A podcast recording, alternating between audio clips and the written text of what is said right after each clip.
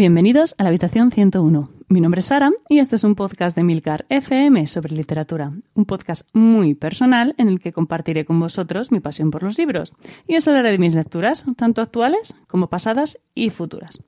Bueno, hola a todos y todas. Eh, ya estamos en el último podcast del año.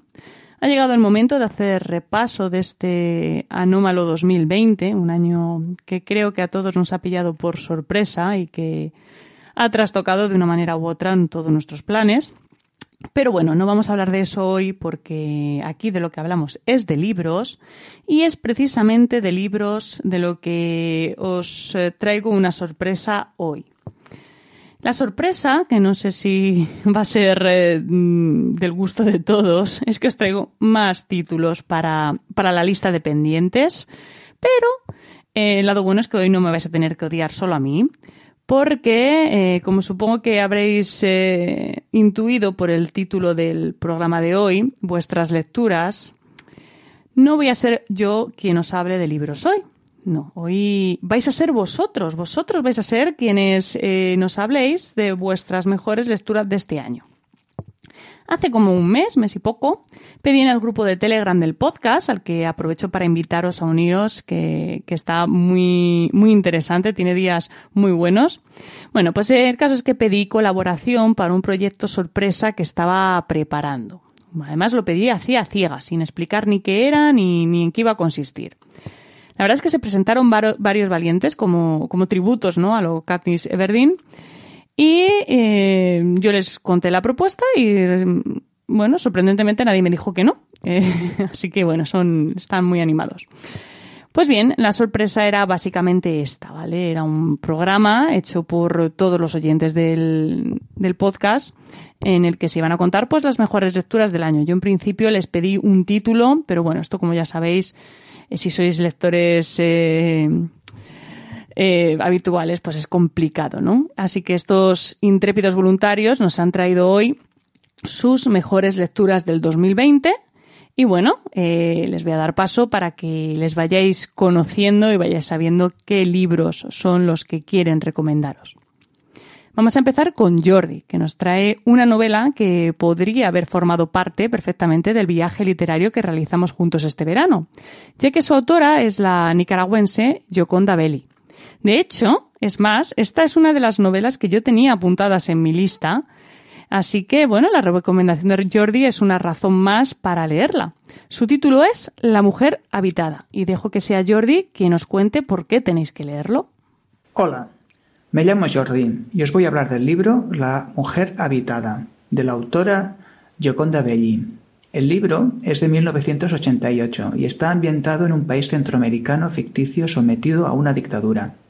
La protagonista, Lavinia, ha terminado estudios de arquitectura en Europa y empieza su primer trabajo con muchas ganas de demostrar su talento, consciente de los prejuicios que debe superar. Se entrega a ello con mucha energía. Al principio me costó engancharme.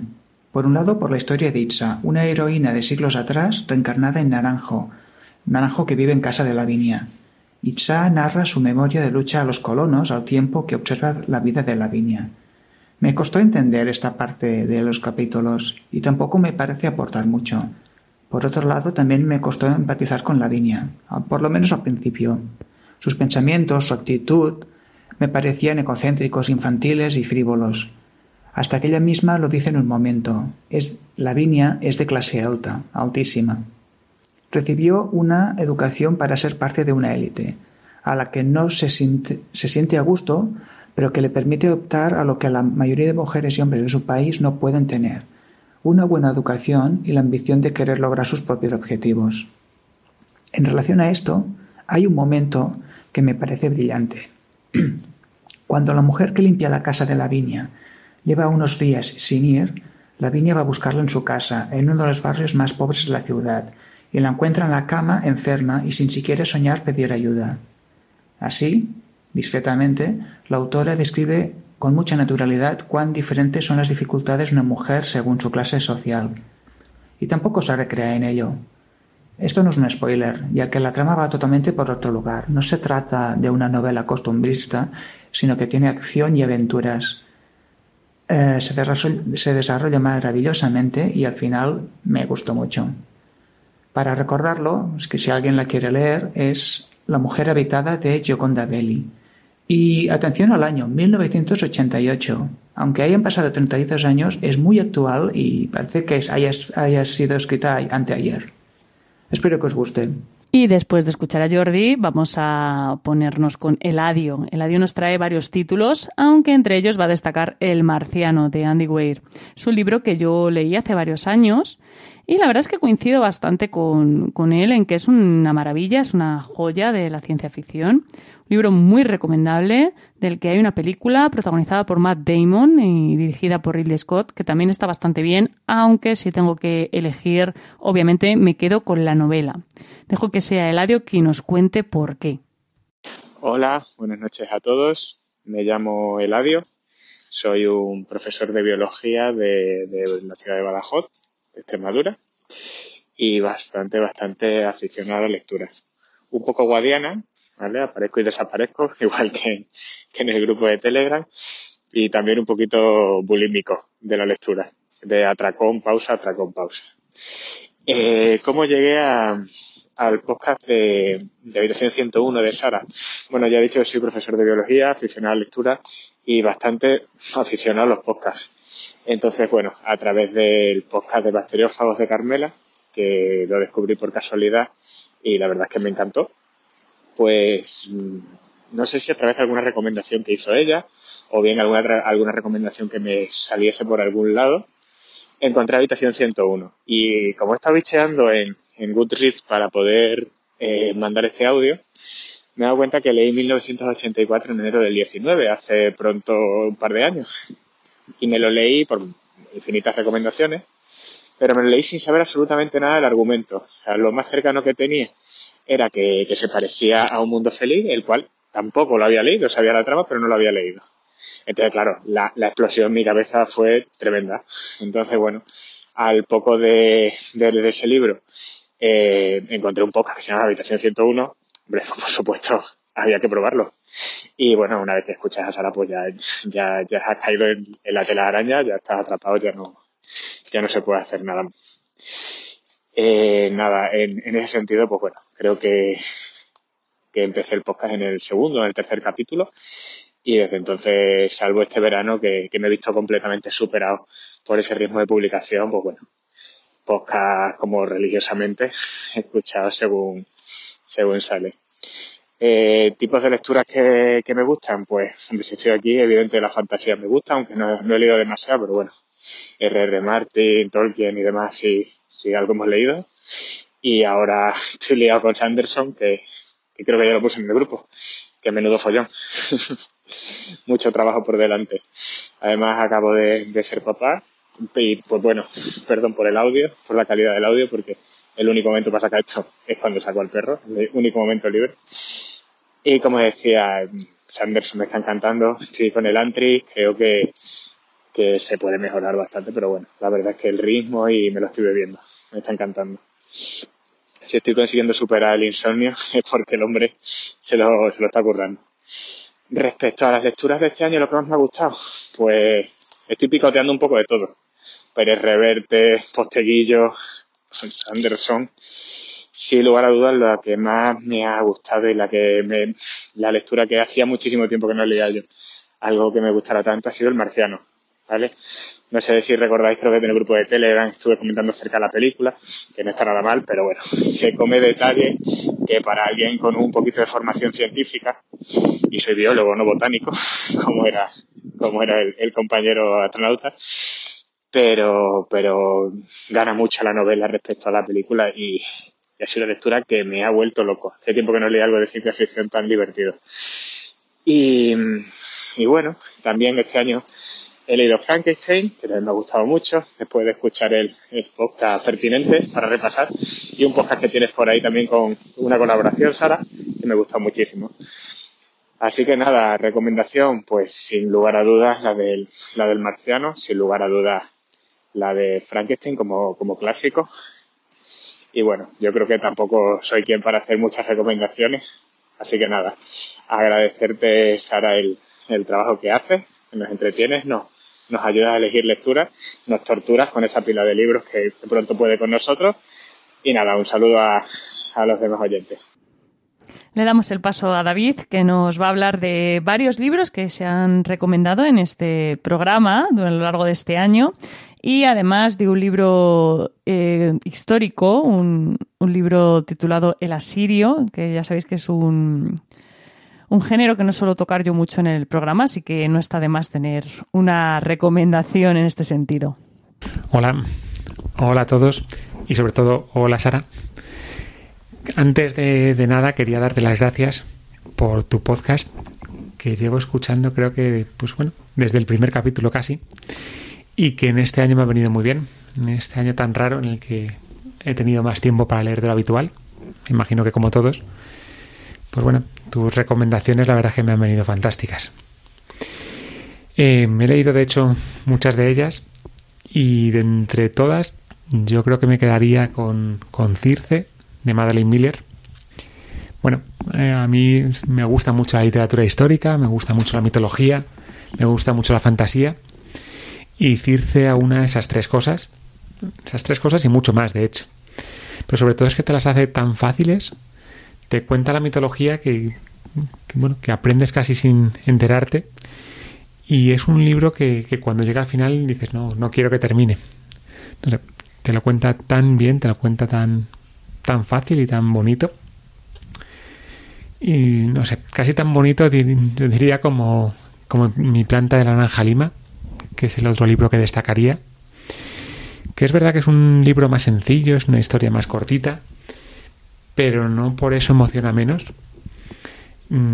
Es un libro precioso que te llega al corazón y, y a mí por lo menos que me ha hecho recordar, no sé, echar la vista atrás y sentirme otra vez como un niño y sobre todo ponerme en la piel del protagonista y eso, sentir pues las miserias de ciertas condiciones, la, la dificultad de cierto, no sé, la vida en ciertos sitios. La verdad, creo que eso te lo transmite muy bien y eso, te hace cogerle un cariño especial al libro y a, y a CC. ¿Qué, ¿Qué más cosas? Estoy leyendo ahora El ritmo de la guerra, que para eso me ha venido fantástico tu recopilatorio de, de podcast, que es verdad que tenía juramentada y los libros anteriores un poco olvidados, y me ha venido muy bien tu, recordatorio. Y bueno, más allá de tus recomendaciones, mmm, destacaría otro par de libros que me he leído. Decía que me gustaba mucho la novela histórica y El Asirio, eh, yo creo que es historia pura, y además es una parte de la historia que no se suele tratar ni en literatura, ni en películas, ni en casi ningún sitio.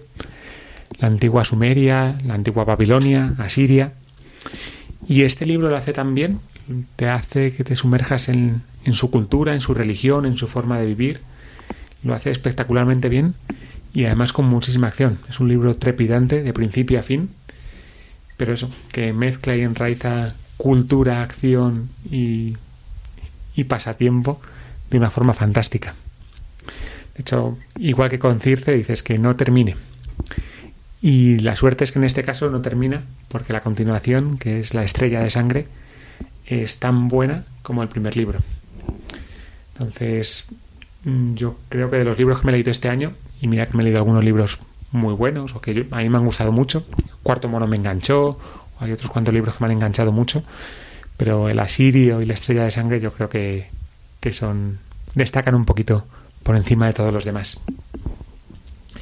Y nada más, mm, darte de nuevo las gracias Sara por tu podcast y a todos desearos un, unas felices fiestas y que sean bueno, lo más normales posibles, que yo creo que este año ya es mucho decir.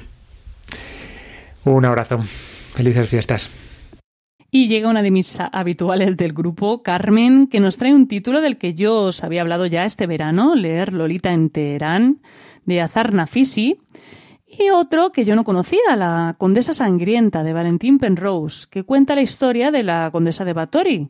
Una historia bastante interesante que seguramente os suene en cuanto escuchéis a Carmen. Hola Sara, Hola queridas amigas y amigos oyentes de Habitación 101, soy Carmen. Mi primera intención era hablaros de un libro, pero como soy Géminis soy bastante dual. Con esta pequeña broma astrológica os quiero mostrar mi afición a los temas esotéricos y mágicos. Otro tema de mi interés es la crónica negra, y fusionando estos dos géneros tenemos La Condesa Sangrienta, de la escritora Valentin Penrose. En este texto la autora nos transporta a la Hungría del siglo XVI, como habréis adivinado por el título, al castillo de Erzsébet Báthory, esta noble y asesina en serie que mata a chicas jóvenes para usar su sangre como producto de belleza. Valentín nos sumerge en un mundo tétrico y de privilegios en que esta aristócrata se desenvuelve. La entrega de sus fieles sirvientes va desde proporcionarle las muchachas, ayuda para procesar el fluido vital, hasta deshacerse de los cadáveres.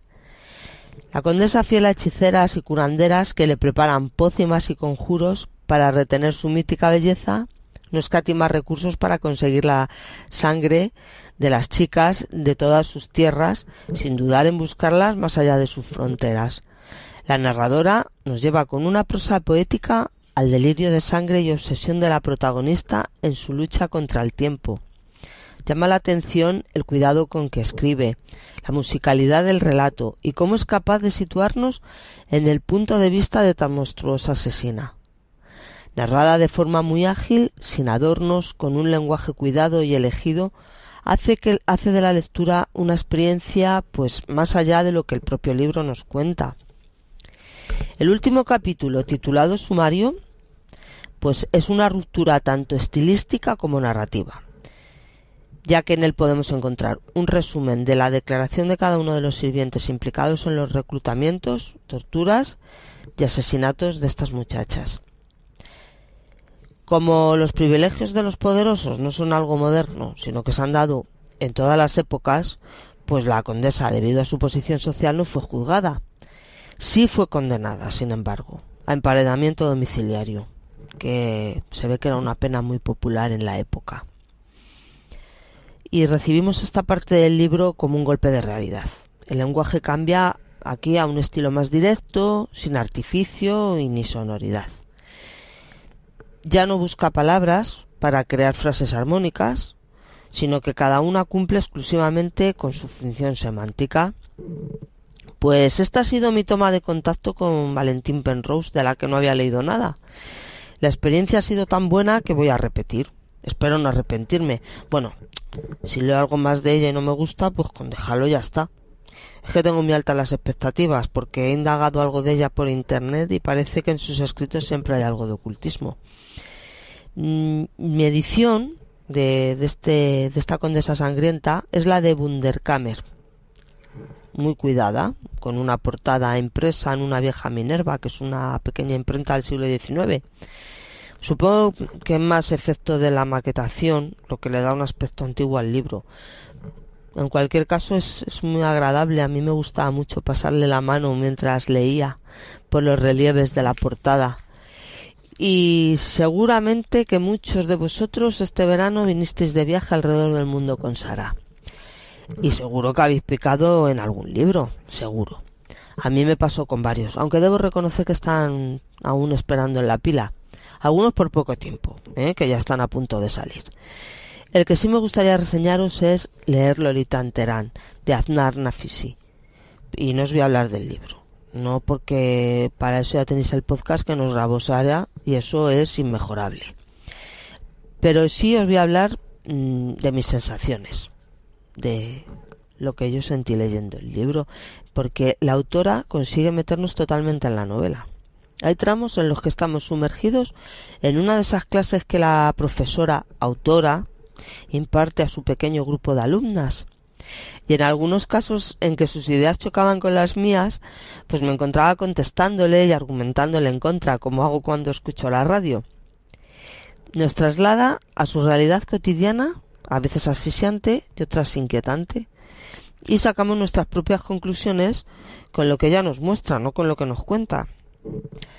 Mm, una conclusión que sacas rápidamente es que el machismo, nos guste o no, desgaja a la sociedad, ya que no solo ignora la mitad de su población con el consiguiente potencial desperdiciado, sino que fuerza a que las mujeres se unan en grupos exclusivos para ellas, pues construyendo finalmente dos realidades que crecen de espaldas una a la otra y en sentidos opuestos. Pero como ya os digo, tenéis el podcast a vuestra disposición en Habitación 101. Muchas gracias, Sara, por esta oportunidad de compartir con los oyentes estas pequeñas pinceladas lectoras. Espero que os haya sido ameno y nunca dejéis de viajar con la imaginación. Un libro puede ser un pasaje de primera.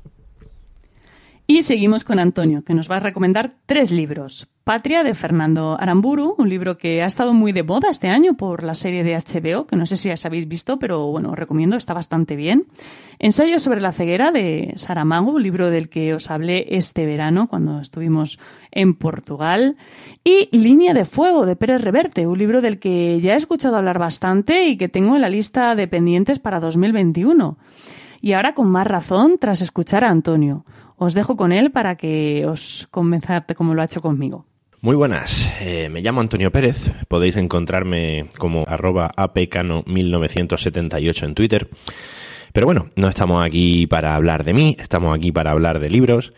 Y Sara, mi querida niña distópica, me ha pedido, bueno, nos ha pedido a varios en su grupo, de los oyentes del podcast, que hablemos acerca de nuestro libro favorito de este año. Así que ahí vamos. Debo decir que, este año me ha costado bastante. Estamos en este año 2020, con esto de la pandemia y el confinamiento, he leído mucho. claro, si ya de por sí leía bastante, pues claro, ahora que hemos estado meses sin salir de casa, pues lógicamente he leído más, ¿no? Y me ha costado bastante decidirme acerca de qué libro recomendaros.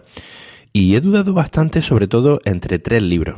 Tres libros que además se salen de lo que normalmente suele ser mi, mi tipo de lectura o lo que más, lo que más suelo leer, ¿no? Eh, estos tres libros, si queréis, os voy a dar el, os voy a dar estos tres títulos, pero voy a hablar solamente de uno de, uno de ellos. En principio, eh, la tríada entre la que me estoy debatiendo o me he debatido ha sido precisamente Patria, de Fernando Aramburu, que lo conoceréis todos si no habéis leído el libro, también seguramente por la serie que acaba de sacar HBO. Eh, ha sido también entre el ensayo de la ceguera de José Saramago. Y eh, por último, el libro al que al final me he decidido hablar de él ha sido de Línea de Fuego de Arturo Pérez Reverte. Eh, pese independientemente y pese a lo controvertido del autor, sé que Pérez Reverte es un, es un personaje que, que levanta bastante polémica. Eh, a mí personalmente la verdad que me gusta bastante cómo escribe y, y el libro eh, Línea de Fuego es un libro de 600 páginas que yo literalmente devoré en prácticamente un fin de semana. ¿no? Es un libro largo, pero me gusta porque eh, me ha gustado y he decidido hablar de él porque sobre todo pienso que en esta época en la que vivimos, eh, noto una tendencia muchas veces a la hora de oír hablar a la gente. Yo normalmente soy una persona bastante callada, pero oigo, sí me gusta escuchar y oigo, oigo hablar a la gente y oigo cómo todo el mundo se parece que se está eh, se está olvidando escuchar al otro. Y en este libro una cosa que me ha gustado mucho que he visto es que precisamente la historia se trata desde un punto de vista eminentemente humano y sobre todo desde distintos puntos de vista de personas completamente diferentes que realmente pienso que es algo que necesitamos retomar de forma casi urgente, ¿no? Escuchar al otro y sobre todo escuchar al que no piensa como yo y, y encontrar esos puntos que nos unen más que estos puntos que nos separan. Es un libro, como supongo que ya sabréis, que habla de la. no, no habla de la guerra civil española, sino que monta un escenario ficticio en la batalla del Ebro. Eh, y precisamente habla de no habla de la guerra, sino que habla de la historia de unas de unas siete, ocho personas en un plazo de unos diez días. Como ya os he dicho, es un libro narrado desde un punto de vista muy humano, es un libro crudo y es un libro que te plantea la realidad tal y como es, sin demasiado adorno. Entonces, bueno, el libro que yo recomendaría para, para todo este año y nada, veo que me estoy enrollando muchísimo. Perdóname Sara, cuando me pongo a hablar delante del micro al final se me va la olla. Y nada, muchas gracias por, por permitirme ayudarte en el podcast. Un saludo. David nos habla de Intemperie, de Jesús Carrasco, un libro que lleva un tiempo en mi lista de pendientes y que acaba de pasar eh, a escalar posiciones gracias a esta recomendación. Además, me viene fenomenal porque para el año que viene quería incorporar más lecturas nacionales, que, no sé, tengo la sensación de que es un poco mi, asignatura pendiente, aunque leo bastantes, pero no sé, creo que, quiero leer más, ¿no? Siento que tengo que leer más. Así que bueno, ya tengo por dónde empezar. Muchas gracias, David. Hola, me llamo David, aunque en Twitter se me puede encontrar como arroba pochettino11. Como Sara nos ha salido unos cuantos para participar en el podcast comentando nuestras mejores lecturas del año, yo voy a decantarme por una novela llamada Intemperie y que está escrita por Jesús Carrasco. No sabría decir si es el mejor libro que he leído este año, pero sin lugar a dudas es un libro que me ha gustado muchísimo pese a su crudeza. No es un libro muy largo, pues creo que ronda las doscientas y pico páginas, pero desde la primera consigue ponernos en la piel del niño protagonista, huyendo y temiendo al alguacil y al resto de los hombres del pueblo que le están persiguiendo, aunque no sabremos el porqué de esa persecución hasta el final del libro. Durante esa huida, el niño se encontrará con un viejo cabrero y su pequeño rebaño, y juntos emprenderán un viaje a través de, de una tierra arrasada por la sequía, pasando por pueblos abandonados, edificaciones en ruinas y sufriendo penurias mientras son acosados por sus perseguidores.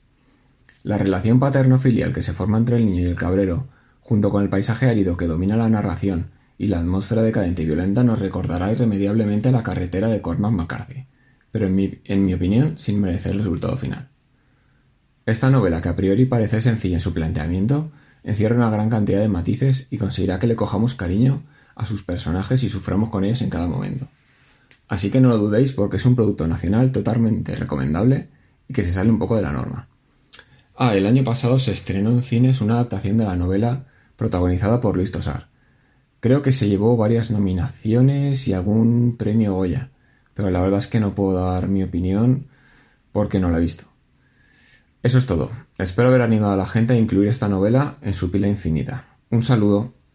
Y por último tenemos a RFOG, posiblemente el miembro más famoso del canal de Telegram que tiene su propio podcast de, de literatura y que nos propone tres novelas. Las dos primeras son Sistemas Críticos y Condición Artificial de Martha Wells, de la saga Matabot. Es una saga que casualmente estoy leyendo ahora mismo, pero no la he terminado, así que no os puedo decir mucho a título personal. Y la tercera es Los tejedores de cabellos, de Andreas Schwartz, eh, ciencia ficción dura con una premisa que me ha parecido de lo más interesante y que he añadido de inmediato a la lista de pendientes, a esa lista infinita. Así que os dejo con RFOG a ver si consigue que vosotros también incluyáis estos títulos en vuestra lista. Hola, mi nombre en internet es RFOG, RFOG, me podéis encontrar en Twitter como RFOG y en muchos lugares también con ese, ese nick. Tengo dos podcasts, Leña al Mono que es de goma, que no es eh, adecuado para menores de edad, más que nada por la cantidad de palabrotas que digo, y Lo Leído, que es un podcast dedicado a literatura, desde luego muy inferior en calidad y contenidos y regularidad a Habitación 101. Y yo, como siempre he sido un poco rebelde, no os voy a hablar de una obra, sino de tres, o más bien de una serie y de una obra independiente. La verdad es que este año no ha sido un año muy interesante en cuanto a lecturas, quitando a John Scalzi y los libros que os voy a comentar ahora. Bueno, lo primero quiero hablar de Martha Wells, que es una escritora de fantasía y podríamos decir que por encargo, es decir, escribe para franquicias y escribe, por decirlo, citarlo textualmente, productos licenciados en medios. Bueno, pues esta escritora tiene una serie de momento de seis libros y dos eh, relatos publicados por ahí, de los cuales solo los dos primeros están traducidos al castellano y ya os adelanto que es suficiente para tener una idea de la historia y no terminar cansado de la serie porque realmente por lo menos todas las novelas que he leído, yo he leído las cuatro primeras, la primera en castellano y las tres siguientes en inglés, no es más que la misma historia repetida que parece ser que ahora está de moda. En este caso, la, historia no es exactamente la misma, pero el desarrollo de la trama, el esquema es exactamente el mismo. Y lo interesante de esta historia es la novedad del tratamiento o no ya la novedad en sí, sino la manera de tratar el tema. Básicamente estamos ante un robot diseñado y construido para matar seres humanos, que es propiedad de una multinacional que lo alquila para defender expediciones a donde quiera que vayan esas expediciones. Entonces, el primer libro, que tiene título en castellano, Sistemas Críticos, pues básicamente eh, la Matabot. A ver, eh, yo la he visto enfocada como masculino, pero yo cuando estoy estuve leyendo la, la, novela, a mí me parecía un robot de corte femenino. Digamos que es una mezcla de... A ver, es un robot que tiene partes humanoides. Y bueno, pues es contratada por un grupo de exploradores o de arqueólogos o de geólogos que van a un planeta a realizar una serie de investigaciones y allí se encuentran pues lo que nos esperan. No quiero desvelar más cosas, pero básicamente hay muchos palos, muchas palizas, las cosas no son lo que parecen y bueno, pues al final hay una especie como de golpe efecto. Y lo chulo de esta, de esta serie es que este robot ha conseguido hackearse a sí mismo, entonces digamos que tiene el libre albedrío que otros robots de su mismo tipo no tienen. Es decir, ella trabaja y defiende a sus clientes porque ella quiere, no porque la compañía la obligue mediante una, un software constrictor que tiene implementado que la obliga a sacrificar su vida por sus eh, contratados. No, ella lo hace porque quiere. Además, es aficionada a los seriales.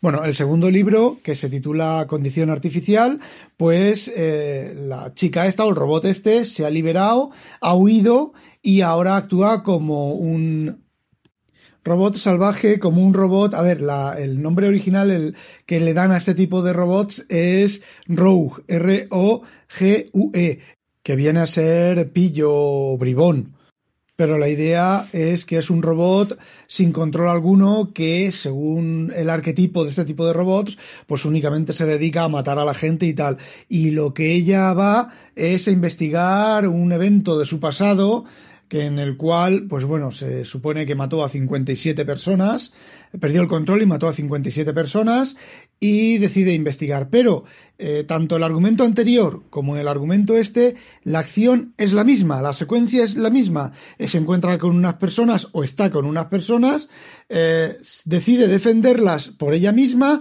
las defiende, tiene los mismos, exactamente los mismos problemas, cambia el escenario y cambian un poco los, lo que le ataque, pero al, al final es exactamente lo mismo. Y luego, bueno, las siguientes novelas están sin traducir, y si os defendéis con el inglés y os gusta las dos primeras, pues las podéis leer en inglés. El título es, el del tercero es Rogue Protocol, el cuarto es Exit Strategy y Network Effect. Los dos primeros son unos libros de 100 páginas, se leen muy deprisa, que una cosa que es de agradecer dada la repetición. Yo, desde luego, el Quinto, que es una novela ya completa, mucho más larga, no he podido con él, lo he dejado al principio, porque es que encima eh, las expresiones que usa el robot, las explicaciones que da sobre sí mismo, las explicaciones que da sobre su, su situación, las explicaciones que da sobre los humanos, es muy repetitivo, con lo cual o lees un libro de estos cada dos o tres años o te va a resultar insufrible, que es lo que me pasó a mí. Y sí, estoy recomendando un libro o una serie de libros que a mí no me ha gustado mucho. Lo único chulo e interesante es, como con Scalzi, el planteamiento original. Os leéis la primera, si os gusta leéis la segunda, y si no, la primera no os va a decepcionar. Y bueno, el segundo libro que os quería recomendar es un libro patrio, se titula Los tejedores de cabellos de Andreas Esbach o Esbach o algo así, que bueno, es un libro muy bien escrito, es un libro muy original, el argumento es súper original, lleva un increscendo bastante chulo y aunque el final a partir de cierto momento se intuye, lo cierto es que resulta muy, muy, muy agradable de leer. Es, como todas las cosas que a mí me gustan, es un poco ciencia ficción dura, pero no os, eh, no os alarméis porque no hay esas, esas descripciones súper densas de páginas y páginas y páginas, que eso a mí cuando yo era joven me gustaban, pero ahora a mí me gusta entrar en las novelas directamente, sin explicaciones. Que el, el, el, universo se te explique conforme van pasando cosas, sin pausas, pues para contarte la historia de ese universo, o la historia de esa física, o lo que sea. Muy al estilo, lo que a mí me gusta es muy al estilo Heinlein. Empieza la novela y la primera frase es la puerta de diafragma se abrió rápidamente y en ese momento ya sabes que estás con un libro de ciencia ficción. Bueno, pues a mí es lo que me gusta últimamente y la verdad es que las novelas actuales, bueno, las novelas no, la mayoría de novelas brilla eso por su ausencia. Bueno, y eso era, me pasa un poco de tiempo y eso era lo que quería contaros. Espero que eh, Sara me disculpe. Ale. Y con RFOC terminamos con estas recomendaciones de hoy. Muchísimas gracias por el tiempo que habéis dedicado a escucharme, a mí y, a estos intrépidos oyentes. Espero que os haya gustado el programa de hoy y esta sorpresa que os hemos preparado entre todos. Muchísimas gracias sobre todo a los valientes que habéis participado. Es un lujazo tener oyentes como vosotros. Os dejo enlazados todos los títulos comentados y además del enlace habitual de afiliados he añadido uno a todostulibros.com, que es una iniciativa maravillosa de apoyo a pequeñas librerías locales. Y bueno, creo que puede ser una opción más que interesante para los regalos de Reyes y supongo que muchos de vosotros ya, ya lo conoceréis, incluso lo habréis probado. Nos despedimos hasta el año que viene, que está a la vuelta de la esquina. Ya sabéis que tenéis los medios de contacto y toda la información y enlaces de este capítulo en emilcar.fm barra habitación 101. Y si os apetece charlar un ratito sobre libros, os espero en nuestro canal de Telegram. Ya conocéis a varios de sus integrantes, t.me barra habitación 101. Leed mucho y recordad, nos encontraremos en el lugar donde no hay oscuridad.